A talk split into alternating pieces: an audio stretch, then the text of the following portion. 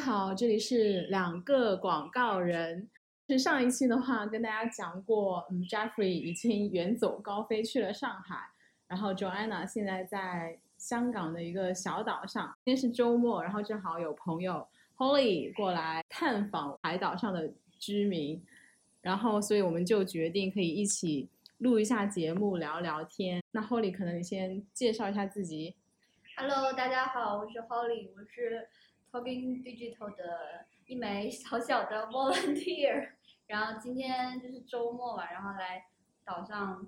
找 Joanna 聊聊天啊，对，参观我的豪宅。对豪宅。然后我也知道 Joanna 在澳美就是工作了也有五年，作为这个业界大佬、业界小白，想要请教一下，嗯，几个问题喽。好啊，好啊，其实我远远不到业界大佬，只是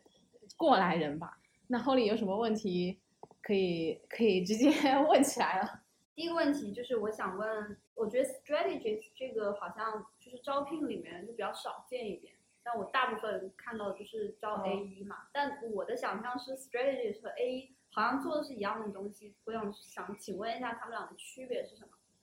如果不是很了解广告行业的朋友，可以听一下我们的第二期节目，去介绍不同的那个广告公司的角色的 strategist，其实也会叫或者叫 planner，那中文可能是策划这个意思。他们做的工作呢，其实传统的意义上来说，他们是做调研以及给创意去写这个真正的 brief 的这个人，brief 就是这个项目的一个简介。那 A 的角色就是那个对接客户的人嘛。那按道理说，他们应该是第一个见到客户、跟客户啊、联系，以及去探索客户需求的人。当他拿到客户的这个需求的时候，他就找上策略，嗯然后跟策略一起去讲一下这个客户的背景。嗯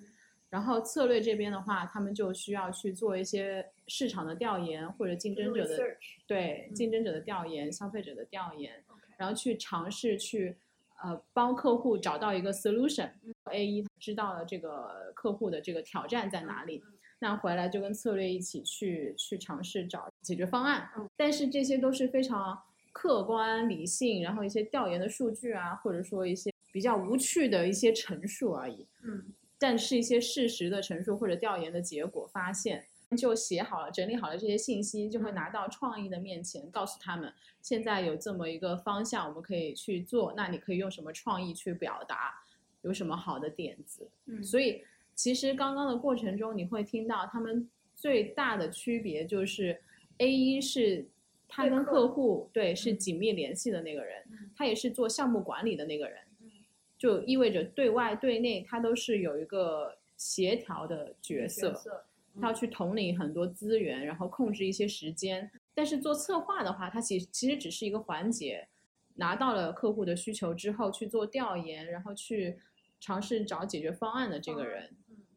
对帮帮助创意更好的去了解，然后启发他们。嗯，OK。那如果是比较可能规模没有那么大的广告公司，strategist 和 A 有可能是一个人一个人，对，很有可能。我个人是觉得 A E 如果一点策略的能力都没有的话，也是很难做的。对对对，有时候可能客户根本就他的 request 不一定是他的真的需求，所以对要有一定的一些所谓的策略能力去挖掘对他，到底想要的是什么。对对对，这个这一点我觉得说的非常好。就是有时候客户他遇到了一个问题，但是他可能同时有好几个问题，然后这个时候是的确是需要一个比较有逻辑思维的人，然后去帮他去梳理，然后去发现到底哪个问题是他现阶段最主要的问题，嗯然后我们可以怎么去解决，或者说他有一个情况，但是他不知道问题出在哪，那你要帮他去找到这个问题。策略跟呃这个客户服务是同一个人的话，你也需要做到这些事情，嗯，然后去帮客户去发现这个问题，然后解决这个问题。OK，所以我的第二个问题就是，嗯，你觉得做一个 strategist 最重要的嗯三个 skill 你觉得是什么？就第一个的话，我觉得他的逻辑思维肯定是要非常强的，他有自己的一个思路的框架，然后他知道遇到了一些呃场景怎么去分析，然后怎么去找数据，然后怎么去解释，然后怎么有一个有个 solution，就是他的逻辑思维要非常的强。然后第二点，我觉得也需要比较有好奇心，然后喜欢去研究一些东西。嗯其实创意也会需要这些好奇心啊，但是可能创意会更加关注一些就是表达方式，嗯但是策略它可能需要去思考背后的这个逻辑，或者说背后的这个洞察在哪里。这个这个你所谓的逻辑是指就消费者有一些行为，它背后的这些社会学啊、心理学是不是有一些依据？然后第三个，我觉得还要有一个特点吧，就是我觉得做策略的人应该是很喜欢解决问题的，嗯就他会从分析解决问题当中找到自己的一个成就感跟价值。嗯对，这个是非常重要的。因为有时候我，譬如说面试别人的时候，别人也会问我，那你觉得你觉得最有成就的时刻是什么样子的？啊那可能其中一个场景就会是我帮客户解决了一些问问题，对，或者帮他发现了一些问题，然后这个 solution 他也觉得 OK，然后最终我们还能实践，那这个整个流程就会让人觉得特别的有成就感。嗯那如果你接到一个客户是可能汽车这个行业的，嗯，那你会怎样去做 research？然后你会怎样去更好的帮客户去做这个 stra- strategy？就是你说对于一些你不了解的行业，行业你会怎么去做 research？对，其实我觉得无论你对那个行业了不了解，你肯定都不是那个专家，嗯所以你都是要去通过其他的方式去做调研的。嗯那做调研基本上就是两种方法，嗯第一种就是你收集第一手的数据，嗯那你可以通过做呃问卷调查啊，嗯或者做面对面的，就是这个访问，嗯嗯嗯然后你去去发现问题，然后去寻找规律，这样子。这个是你们自己去做吗？还是你们会就是派给一些可能调研公司去做？都有，都有。但我是有自己去做过这个的。我觉得自己做会比较有感觉吧，嗯因为你会需要设计那些问题，然后根据参与者的反馈去调整问题。嗯整个过程你也会比较多的发现。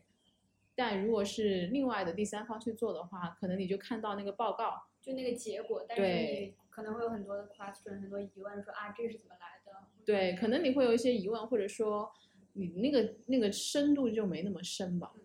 对。然后第二种方式就是你收集二手的数据嘛，那就是你上网可以搜索啊，或者你去一些比较知名的提供数据的那些平台上面去下载啊，去寻找这方面的数据了。比如说啊、Euromonitor 啊，然后或者 eMarketer，嗯就是可能你公司也会订阅一一些工具，你可以去去去浏览他们的收集。，就可能看一下他们的 report 啊，对然后订阅一下他们的那些 newsletter。对，或者你可以针对性的去搜索，在他的数据库里面搜索。，OK。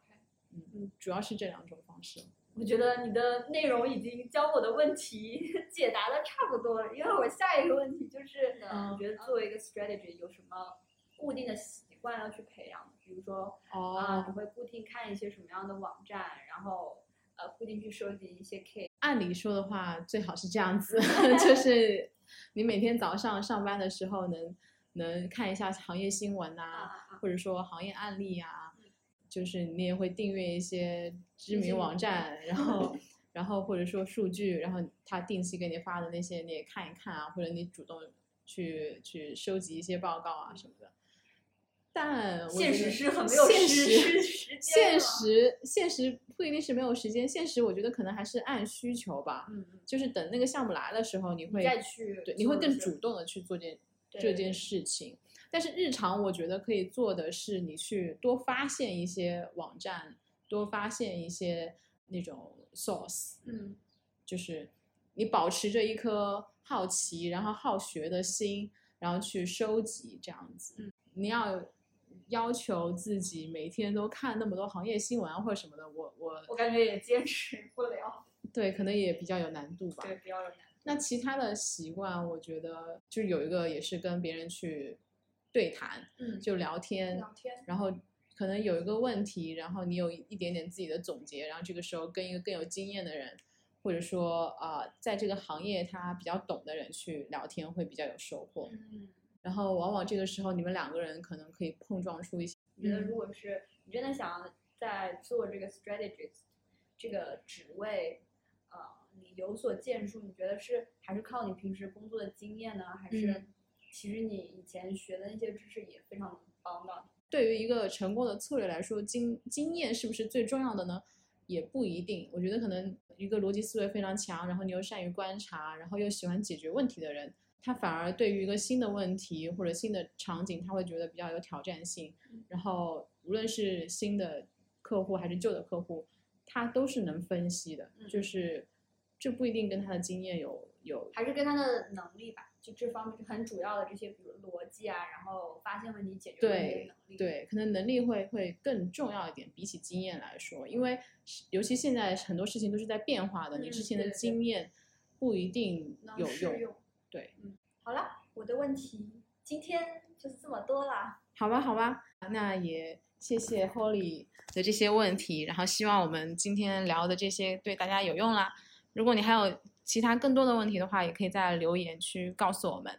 那今天就到这里啦，拜拜拜拜